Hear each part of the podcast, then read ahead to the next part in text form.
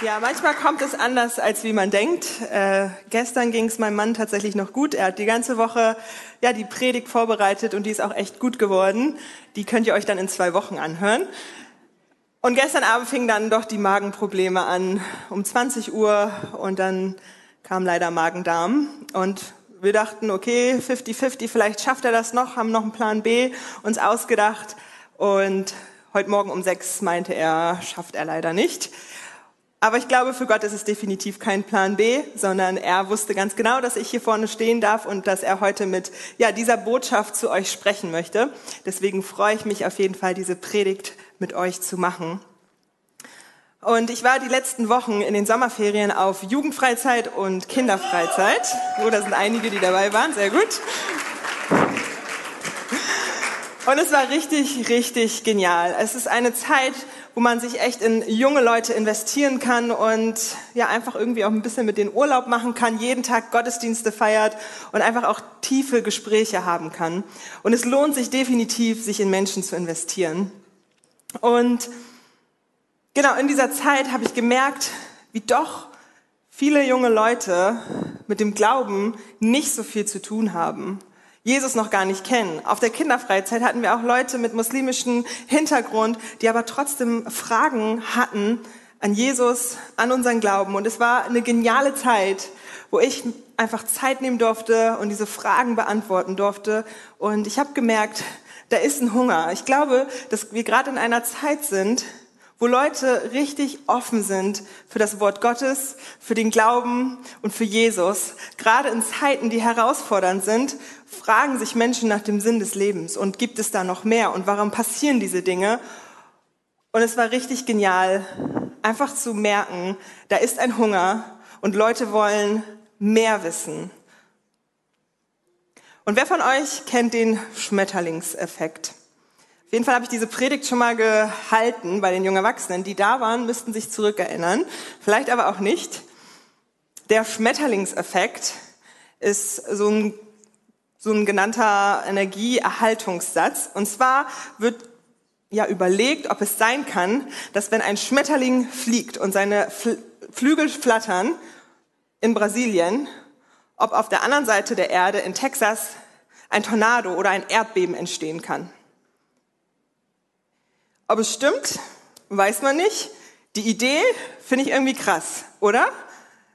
So ein kleines Wesen, so eine kleine Ursache, kann sie etwas Großes erreichen, kann etwas Großes passieren. Und ich glaube, dass wir das definitiv mit unserem Glauben machen können. Dass wir oft denken, dass wir nur eine kleine Ursache sind, aber doch so viel mehr passieren kann und wir das gar nicht merken. Ein Flügelschlag, ein Schmetterling fliegt und auf der anderen Seite der Erde passiert etwas Großes.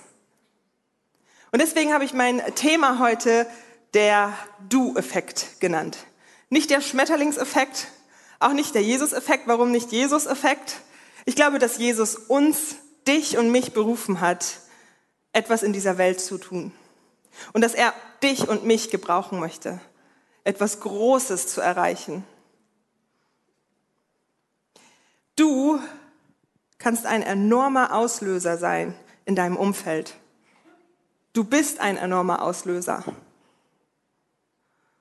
Und du weißt es vielleicht manchmal nicht, was in deinem Umfeld passiert durch deinen Glauben.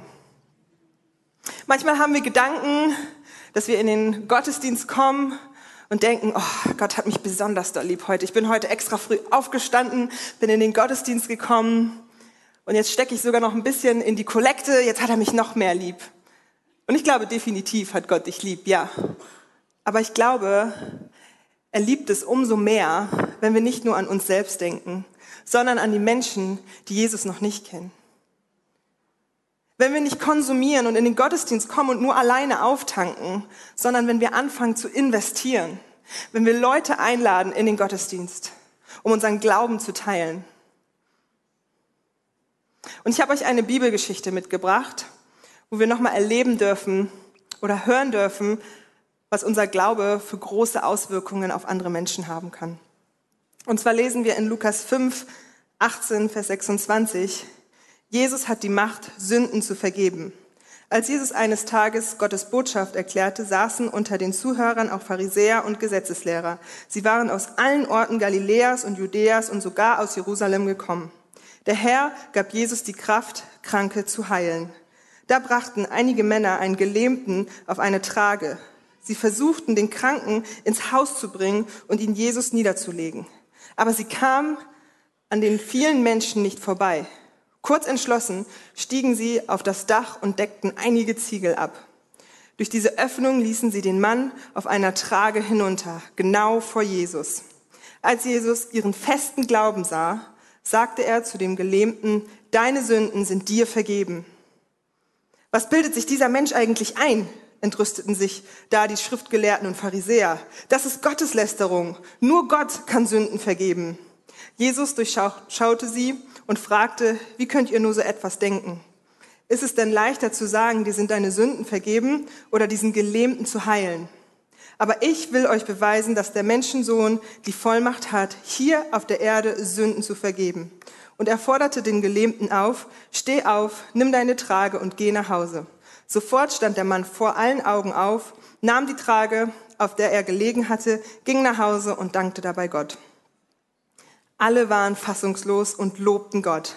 Voll Ehrfurcht riefen sie, wir haben heute Unglaubliches gesehen. Diese Geschichte beeindruckt mich immer wieder, wenn ich sie lese. Und immer wieder, wenn ich eine Geschichte mehrfach lese, kommen neue Aspekte wieder hoch, die ich vorher gar nicht gelesen habe. Auch wenn du denkst, ich kenne diese Geschichte schon, ist es immer wieder so wertvoll, was für neue Dinge Gott öffnet und offenbart, wenn wir in seinem Wort forschen. Und ich habe gemerkt, als ich das gelesen habe, dass es gar nicht unbedingt der Wille des Gelähmten war, zu Jesus zu kommen, sondern die Freunde schnappten sich ihn.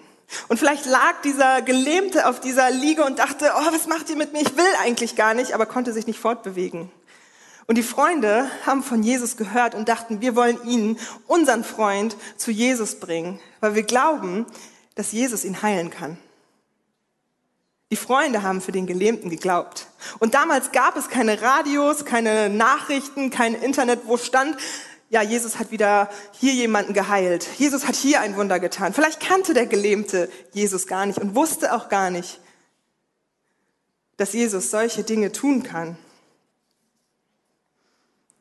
Aber diese Männer, seine Freunde, haben für diesen Gelähmten geglaubt, haben sich auf den Weg gemacht und auch als sie nicht reinkamen in diese volle Hütte, dachten sie, wir geben nicht auf. Wir gehen von oben rein. Krasse Freunde, oder? Und was passierte? In Vers 20 lesen wir, als Jesus ihren Glauben sah, sagte er, deine Sünden sind dir vergeben. Als Jesus den Glauben seiner Freunde gesehen hat, nicht von dem Gelähmten, als Jesus ihren Glauben sah, sagte er zu dem Gelähmten, deine Sünden sind dir vergeben und hat ihn geheilt. Das ist der sogenannte Du-Effekt. Und mein erster Punkt ist, unterschätze nie die Auswirkung deines Glaubens auf andere. Die Freunde haben für diesen Mann geglaubt. Und was ist passiert? Er wurde geheilt. Unterschätze niemals deinen Glauben was für Auswirkungen er für dein Umfeld haben kann. Und das ist auch ein Schlüssel für uns als Kirche, dass wir es nicht unterschätzen, wenn wir füreinander glauben. Wenn wir daran glauben, dass Gott so viel mehr tun kann, dass Gott heilen kann, auch heute noch. Dein Glaube kann Personen retten. Dein Glaube kann deine Mitmenschen heilen. Unterschätze niemals deinen Glauben. Und die Nummer eins Waffe des Teufels ist Entmutigung. Hat Gott das wirklich gesagt? Soll ich jetzt wirklich hier in der Bahn zu dieser Person gehen und für sie beten? Was passiert, wenn ich für diese Person bete, für Heilung und es passiert nichts? Das ist doch peinlich. Ich bete schon so lange für Heilung und es passiert einfach nichts. Was ist wenn? Vielleicht sollte ich doch nicht.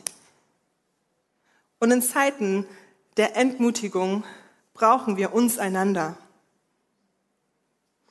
Als ich heute Morgen erfahren habe oder gestern Abend schon, dass ich hier predigen muss so spontan, dachte ich, das werde ich nicht schaffen. Das kann ich gar nicht. Und dann hatte ich meinen Ehemann, der mich ermutigt hat, Matthias, der mir Nachrichten geschickt hat aus dem Camp, meine Freunde, die mich ermutigt haben. Als ich gezweifelt habe, als ich entmutigt war, hatte ich Menschen um mich herum, die mich ermutigt haben, an meiner Berufung festzuhalten und zu sagen, hey ja, das ist das, was Gott gerade möchte. Und da brauchen wir einander. Unterschätze nie die Auswirkung deines Glaubens auf andere. Und das durfte ich auch in den letzten Jahren persönlich erleben. Und zwar habe ich auf einer Jugendfreizeit ein junges Mädchen kennengelernt. Die litt damals noch an Depressionen, war ein sehr schüchternes Mädchen, hat noch nicht so richtig an Gott geglaubt. Und Gott hat mir Gold gezeigt in dieser Person, wie viel mehr eigentlich in diesem jungen Mädchen steckt. Und ich habe mich diesem Mädchen angenommen und dachte, ich möchte mich in dieses Mädchen investieren. Ich möchte mein Leben mit ihr teilen. Ich möchte mit ihr Bibel lesen. Ich möchte ihr zeigen, wie kostbar der Glaube ist und wie kostbar sie selbst ist. Und wir fingen an, wirklich eine Freundschaft aufzubauen, gemeinsam Leben zu teilen. Sie hat oft bei mir zu Hause auch geschlafen oder wir haben einfach zusammen Kaffee getrunken, die Bibel gelesen. Wir sind durch viele Hochs und viele Tiefs gegangen. Und haben einfach ja miteinander gebetet. Und dann hat sie mir irgendwann mal verraten, dass ihr Traum es wäre, mal auch zu predigen. Und zu der Zeit habe ich Theologie studiert und wusste ungefähr, okay, so sieht's aus. Habe dort in Harburg damals noch in der Elem die Jugend geleitet und dachte, ich sehe das. Ich sehe, dass Gott Potenzial in dieses Mädchen gesteckt hat und ich möchte auch ihren Traum und ihre Berufung ja mit pushen und nach vorne bringen. Und auf der nächsten Jugendfreizeit habe ich sie ermutigt, mit mir gemeinsam eine Predigt zu schreiben und sie predigen zu lassen. Und sie hat das super gemacht. Sie hat auf der Freizeit zu jungen Mädels bei Sisterhood gepredigt und hat viele, viele Frauen und viele Mädels ermutigt. Weil Gott mir das Gold in dieser Person gezeigt hat und mir sie aufs Herz gelegt hat, dass ich mit ihr den Weg gehe, stand sie auf einer Bühne vor Frauen und konnte predigen, ihr Traum, ihre Berufung, was Gott ihr geschenkt hat. Und ein paar Monate später stand ich tatsächlich auch mit ihr im Taufbecken und durfte sie höchstpersönlich taufen, weil sie ihr Leben Jesus gegeben hat. Hey, das war so ein krasser Moment für mich. Eine Person, die ich an die Hand genommen habe, mit ihr in Jüngerschaft gegangen bin, mit ihr gebetet habe, mit ihr im Taufbecken stehen durfte und sie taufen. Das war echt dicke Party, muss ich sagen. Und ich habe in England damals studiert und dann hat sie mich mal gefragt, ob sie mal mitkommen kann und sich das anschauen kann, weil sie auch überlegt, Theologie zu studieren. Und ich habe sie mitgenommen und dann hatten wir abends auch so einen kleinen Gottesdienst, wo wir gebetet haben, Lobpreis gehabt haben. Und dann kam sie auf mich zu und meinte, Julia, das, was du mit mir persönlich gemacht hast, deine Zeit und dein Leben in mich rein investiert hast, das möchte ich gerne auch jetzt mit einer anderen Person machen. Kannst du mit mir beten, ob Gott mir auch jemanden aufs Herz legt? Und dann haben wir angefangen zu beten und Gott hat ihr einen Namen geschenkt, jemanden aus ihrer Umgebung, in die sie sich investieren sollte. Und sie war erstmal noch so, ich weiß aber nicht, wie ich es schaffen soll. Und ich meinte, hey, das musst du nicht alleine machen. Wir machen das gemeinsam. Ich bin auch noch da. Ich kann auch noch bei Fragen helfen. Und wir fingen an, gemeinsam uns in die nächste Person zu investieren. Und sie war so beeindruckt, wie einfach Menschen sich Zeit genommen haben für ihre Fragen, für ihre Zweifel. Sie einfach angenommen haben. Und auch später hat sie sich für Jesus entschieden. Und das Krasse ist, dass nicht sie alleine sich für Jesus entschieden hat, sondern sie hat dann angefangen, ihren Glauben weiterzuteilen. Sie hat ihre Eltern mit in die Gemeinde genommen, die Jesus nicht kannten, die regelmäßig in die Gemeinde gekommen sind. Und das ist der sogenannte Du-Effekt. Eine kleine Ursache kann so große Dinge bewirken dass es nicht bei einer Person bleibt, sondern die nächste und die nächste und die nächste. Nicht wir alleine müssen die komplette Welt retten, das schaffen wir nicht. Aber wenn wir alle anfangen, uns einer Person anzunehmen, die sich der Nächsten annimmt, die sich der Nächsten annimmt, hey, wie krass kann da was entstehen, oder? Unterschätze niemals die Auswirkung deines Glaubens auf andere. Und mein zweiter Punkt ist, unterschätze nie die Auswirkung deines Gebets auf andere. Denn dein Gebet hat Macht. Ich möchte euch nochmal in eine Geschichte mit reinnehmen, die lesen wir in Erste Könige. Und zwar geht es um den Propheten Elia. Und dort ist die Geschichte so, dass es 450 Baalpriester gab, die an einen anderen Gott geglaubt haben. Und Elia hat an unseren Gott geglaubt und dachte, ich will euch zeigen, dass unser Gott real ist und dass ihr ja auf dem falschen Weg unterwegs seid. Lasst uns unsere Götter mal testen, wer wirklich real ist. Und wir bauen Altare auf und da, wo Feuer vom Himmel kommt, da werden wir merken, der Gott ist real. Und dann fingen die Baalpriester an zu beten und alles zu machen und es passierte nichts und weiter und es passierte nichts. Und Elia meinte schon, vielleicht schläft euer Gott, vielleicht müsst ihr noch lauter schreien und vielleicht müsst ihr noch um den Altar tanzen, aber es passierte einfach nichts. Und dann kam Elia und meinte, ich glaube, bei mir auf dem Altar fehlt noch ein bisschen Wasser. Und alle waren entsetzt, weil zu dieser Zeit herrschte dort eine dreijährige Dürre. Es gab keinen Regen seit drei Jahren. Und Wasser war was richtig Kostbares zu dieser Zeit. Und alle waren so, hä, Wasser, dann funktioniert, Wasser und Feuer funktioniert nicht zusammen. Aber er hat darauf bestanden.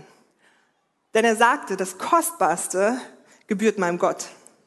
Das Kostbarste, was wir haben, möchte ich meinem Gott geben. Und dann kam auch das Feuer und man hat realisiert, dass der Gott real ist. Und die Geschichte mit Elia geht noch nicht zu Ende. Er hatte geglaubt, dass sein Gott noch so viel mehr tun kann. Es herrschte eine dreijährige Dürre. Das Land war trocken. Und er wusste, sein Gott kann diese Dürre beenden und das Volk retten. Und er fing an zu beten. Er betete, dass Gott Regen schickt. Und er schickte seinen Diener auf den Berg, um zu gucken, ob irgendwie ein Sturm, eine Wolke kommt. Der Diener kam zurück. Nee, der Himmel ist komplett blau, nichts zu sehen. Und Elia betete weiter und schickte wieder seinen Diener. Da passiert nichts. Und Elia betete weiter. Siebenmal betete Elia, schickte seinen Diener und der Diener kam zurück. Da ist was. Aber das ist so groß eine Wolke wie meine Hand. Elia sah seinen Diener an und schrie, Lauf, ein Sturm kommt so groß wie meine Hand. Und tatsächlich kam ein Sturm und Gott schenkte Regen. Ein Mann betete und ein komplettes Volk wurde gerettet. Unterschätze niemals dein Gebet.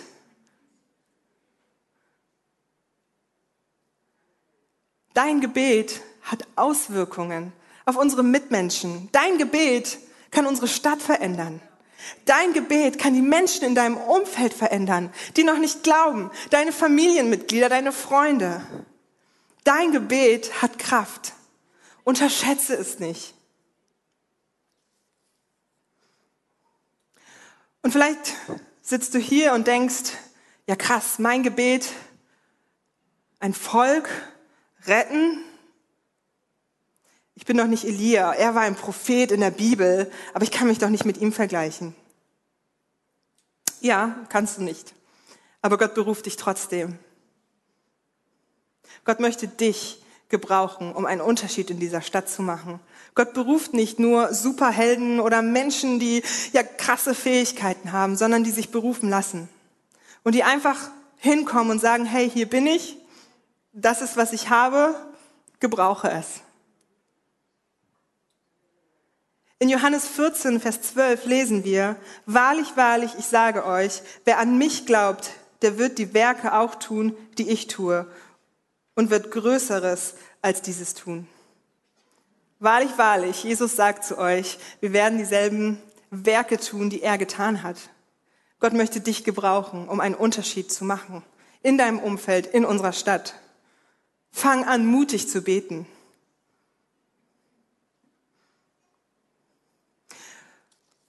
Und ich hatte auch eine lange Zeit mutig für eine Familie gebetet.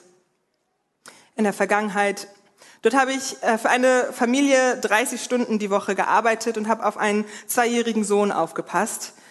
Die Eltern waren Lehrer und hatten dementsprechend immer nicht so viel Zeit und dementsprechend war ich oft da und habe echt Leben auch mit denen geteilt. Die kannten Jesus gar nicht. Und ich habe viel Zeit mit dieser Familie verbracht. Ich habe zwei Jahre für diese Familie gearbeitet. Und ich habe immer wieder erzählt, dass ich Theologie studiere und dass ich in die Kirche gehe und habe von Gott erzählt. Und wenn irgendwie Dinge waren, wo sie gezweifelt haben, waren sie sogar offen, dass ich für sie bete. Aber ich hatte das Gefühl, nie ist etwas so richtig angekommen.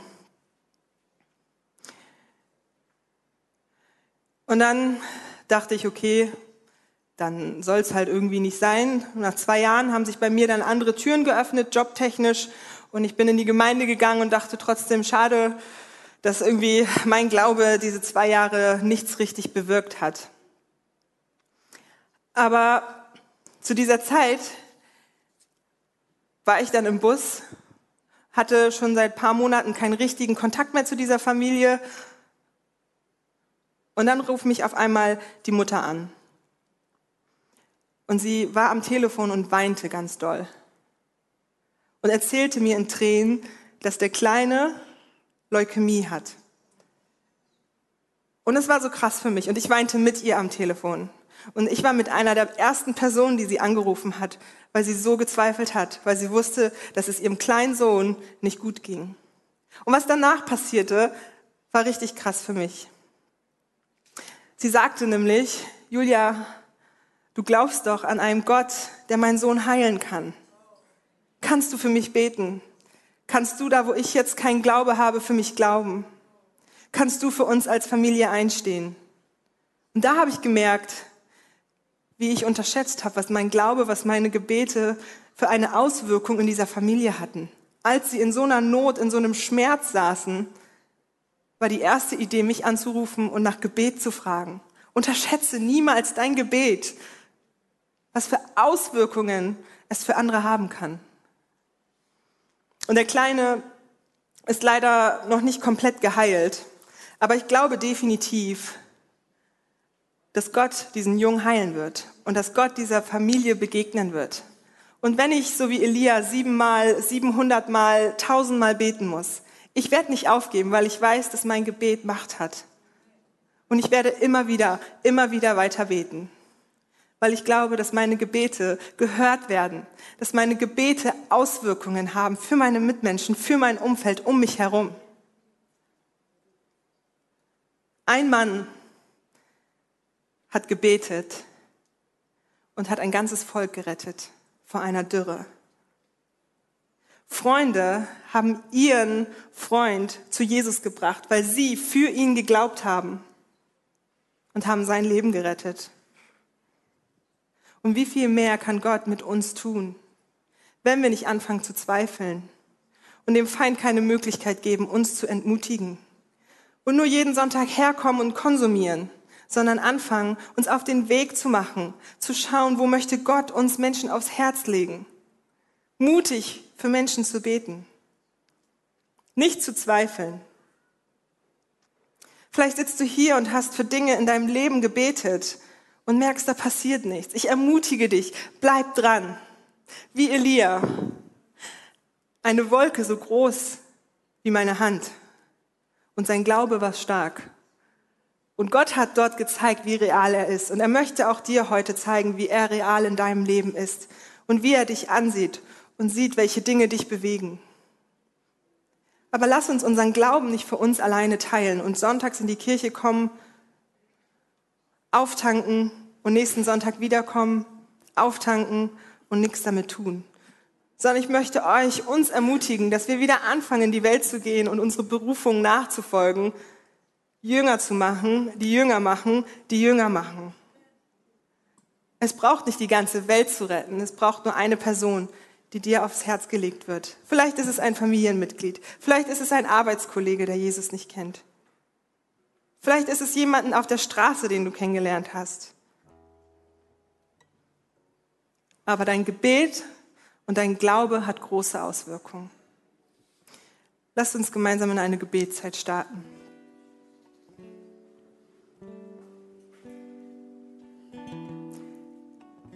Jesus, danke, dass du ja so groß bist und dass du ja Dinge in unserem Leben tust, die wir auch vielleicht nicht merken und immer wieder zweifeln und ja unsere Berufung vielleicht nicht annehmen wollen, weil immer wieder Rückschläge gekommen sind, weil wir uns alleine fühlen. Ich bete, dass du ja uns einfach Menschen in unserem Leben schenkst, da wo wir alleine sind, wo wir uns alleine fühlen, wo wir nicht mehr vorankommen, die für uns glauben dass du uns als Elim, als Familie zusammenschweißt, wo wir wissen dürfen, in den Kleingruppen, in den Gottesdiensten dürfen wir Beziehungen miteinander bauen und dürfen füreinander glauben, füreinander beten. Aber wir wollen auch raus in diese Welt. Es gibt noch so viele, die dich nicht kennen. Und es braucht gar nicht so viel, sondern es braucht sich einfach den Menschen anzunehmen,